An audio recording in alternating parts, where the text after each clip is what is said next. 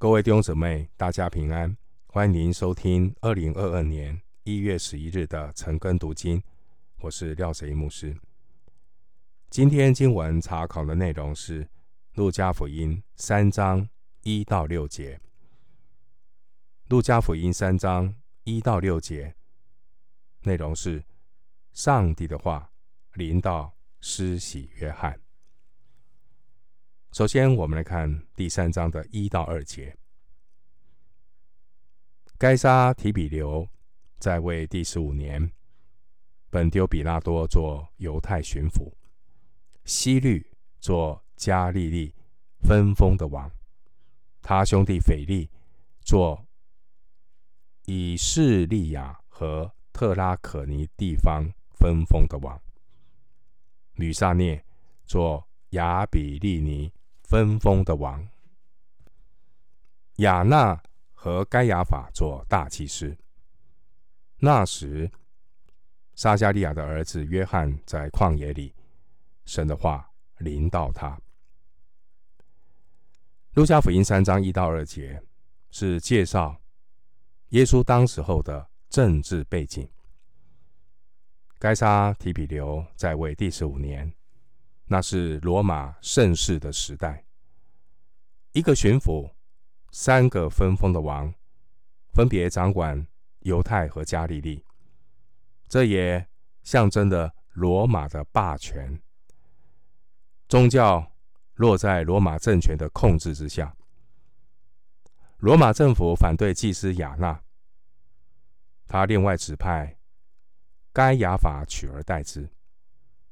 而人民支持的亚那仍然留在犹太公会当中，因此有两个人同做大祭司，但明显的呢，他们都不是按着上帝的制度所设立的祭司，这也显示当时候犹太宗教的衰败与堕落。经文第一节提到。该杀提比流，这是该杀奥古斯都的养子。罗马帝国的第二任皇帝提贝里乌斯，他在位第十五年，从这个主后的二十八年八月十九号开始。不过这个历史参考就好。其重点是大希律王死后呢，大西律的辖区被分为三个部分，由大西律的三个儿子担任分封的王。第一节，分封的王相当于终身制的一个总督，是由罗马帝国任命在当地的一个统治者。我们来看一下分封的情况。犹太地、撒玛利亚和以土买被分给了西律亚基老，但是呢，这位亚基老非常的暴虐无道，导致民怨沸腾，所以他在主后六年的时候被罗马罢黜，辖区改为犹太行省。由罗马巡抚来治理，叙利亚行省提供军事的支援。第一节的本丢比拉多，他是第五任巡抚。那我们刚刚读到第一节说，本丢比拉多做犹太巡抚，他做犹太巡抚的时间是在主后二十六到三十六年，而主耶稣正是在本丢比拉多任内。被钉十字架。另外，加利利和约旦河东的比利亚是分给了西律安提帕。西律安提帕就是第一节出现的那个西律，而主耶稣一生大部分的时间都是在西律安提帕的辖区内生活和传道。经文第一节提到。加利利海东面的以土利亚和特拉可尼境内，那这一这两个地方啊，大部分都是有外邦人。以土利亚和特拉可尼是被分给西律斐利二世，也就是第一节出现的那个斐利。主耶稣曾经在这个斐利的辖区内，包括底加波利和格拉森里面传道。参考马可福音七章三十一节，还有马可福音五章二十节。经文第一节提到这位吕撒涅的辖区亚比利尼，亚比利尼的位置呢，可能位在黑门山的北面。主耶稣他从推罗到底加波利的路上，可能会经过这个地方。经文第二节提到亚纳，他是叙利亚巡抚。居里纽任命的犹太行省第一任的大祭司，他在主后六到十五年当中，啊，他是在位的祭司，但后来呢，被罗马巡抚革职。之后四十八年当中，大祭司的职分就在他儿五个儿子和女婿当中呢，啊。分别的来担任。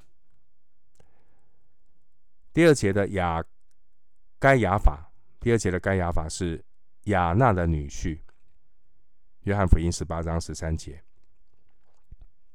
该亚法是在主后十八到三十六年之间呢，担任大祭司。当施洗约翰开始传道的时候，那个时候正是该亚法做大祭司。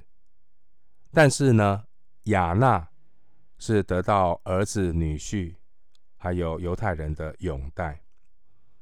在一般犹太人的心目当中，亚纳是他们认为的合法的祭司、大祭司。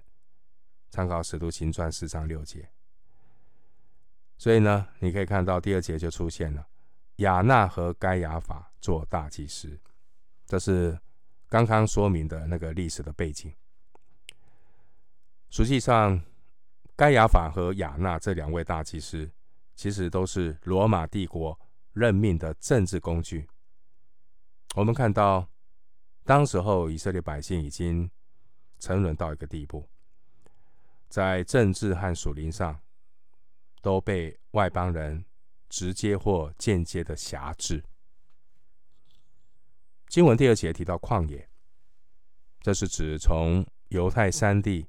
下到死海的犹大旷野，这里是本丢比拉多的辖区，靠近约旦河东西律的辖区比利亚。这也是马太福音十九章一节说的犹太的境界，约旦河外。附近有昆南，昆南有爱色尼派。集体苦修的社区，石海古卷就是由这些爱色尼派的人所保存的文献。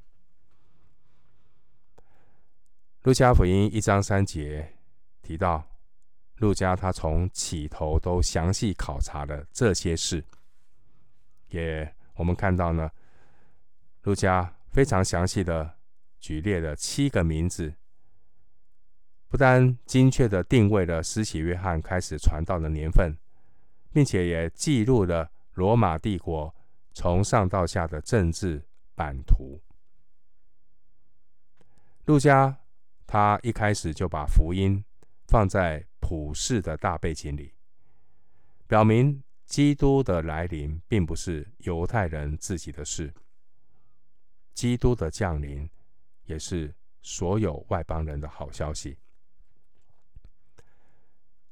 在《使徒行传》四章二十六节，有引用诗篇第二篇的话说：“基督来的时候，世界上的反应是什么呢？”诗篇第二篇有说：“当时候呢，世上的君王一起起来，臣宰也聚集，要抵挡主，并主的受膏者。”陆家他引用的资料非常的详实。但是呢，不信的人就是喜欢挑剔、攻击基督教，甚至有一些人自以为是，以为自己比陆家考察的更加详细。结果，这些不信的人不断的被新的发现的这些考古证据啊打脸。比如说，过去有一些人啊，在历史考历史的文献里面，只知道有一位主前三十三年的吕萨虐，所以呢，这些不信的人就质疑路加福音这些记录的可靠性。但是到了呢，一九一一年，有一个法国的考古学家，他发现了。阿比拉碑文，在那个地方看到，还有一位吕撒涅是在主后十四到二十九年，所以这充分的说明路加福音三章一到二节的真实性。回到经文，路加福音三章三到六节，他就来到约旦河一带地方，宣讲悔改的洗礼。使罪得赦，正如先知以赛亚书上所记的话说：“在旷野有人声喊着说，预备主的道，修直他的路，一切山洼都要填满，大山、大小山冈都要削平，弯弯曲曲的地方要改为正直，高高低低的道路要改为平坦，凡有血气的。”都要见神的救恩。三章三到六节记载，上帝的话临到施洗约翰。神的话并没有临到在圣殿中的大祭司，因为已经有四百年的时间没有先知，没有启示。而当神的话再次的临到的时候，竟然是临到在旷野中的施洗约翰，这也是要应验先知以赛亚的预言。约翰他成了耶稣基督的开路先锋，施洗约翰为救主预备道路，使凡有血气的都要看见神的救恩。经文第三节说：“悔改的洗礼，悔改的洗礼原来是指。”外邦人加入犹太教的洁净仪式。现在，约翰用这悔改的洗礼呼召犹太人出来，用意是要犹太百姓要把自己当作好像是不洁净的外邦人，借着悔改的洗礼，重新的悔改归向神。参考《使徒行传》二十六章二十节。悔改归向神，我们才能够真正的使罪得赦。第三节，弥赛亚的先锋，他主要的工作目的就是要为主预备合用的百姓。路加福音一章十七节。所以呢，施洗约翰首要的任务就是要去打破那种虚假的安全感。那种虚假的宗教外衣，要让这些犹太百姓真正看见自己属灵的光景。其实，除了他们是犹太人以外，他们属灵的光景跟这些不洁净的外邦人是没什么两样的。经文第三节提到悔改的洗礼，悔改的洗礼主要是要让我们能够。回转归向神，悔改的洗礼代表悔改。在使徒行传十九章五节呢，提到奉主耶稣的名受洗，奉主耶稣的名受洗，代表要接受基督做主，不止悔改，还要接受基督作为我们的主。因为单单只有悔改，并不能够解决属灵的难处，因为悔改的人。常常是有心无力，常常明知故犯，去做所不愿意做的，罗马书七章二十节。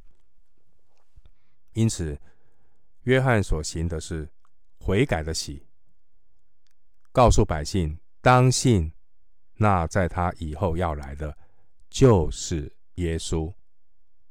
使徒行传十九章四节。只有受洗归入耶稣基督，受洗归入耶稣的死，才能够被圣灵改变生命，真正的解决罪的问题。罗马书六章五节说：“我们若在他死的形状上与他联合，也要在他复活的形状上与他联合。”经文第四节说：“预备主的道。”修直他的路，这是宣告弥赛亚先锋的工作。经文是引用以赛亚书四十章第三节。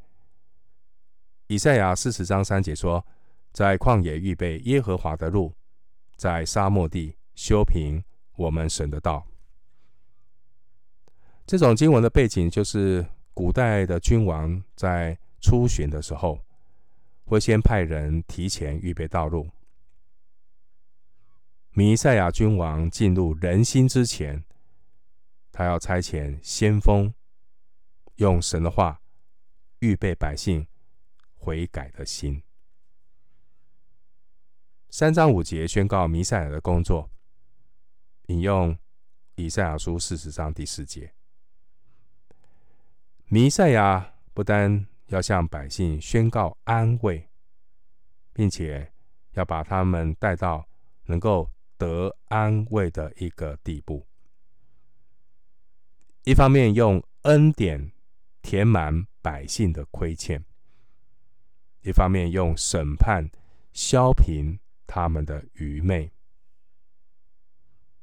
经文第六节说：“凡有血气的，都要见神的救恩。”这是要向普世宣告救恩，出自以赛亚书四十章五节。经文第六节的这个神的救恩，就是指以赛亚书四十章五节所说的耶和华的荣耀。神的救恩就是耶和华的荣耀。主耶稣基督，他既是神的救恩，也是神。荣耀的显现。马太福音、马可福音只引用了以赛亚书四十章第三节。马太福音三章三节，马可福音一章二到三节。只有路加福音不仅引用以赛亚书四十章三节，他进一步的引用四十章四到五节。因为路加的用意是要向外邦人、外邦的读者宣告。福音是关乎万民的，不只是给犹太人，也是给外邦人预备的。所以，凡有血气的都应当听；凡有血气的，都需要接受救恩。我们今天经文查考就进行到这里，愿主的恩惠平安与你同在。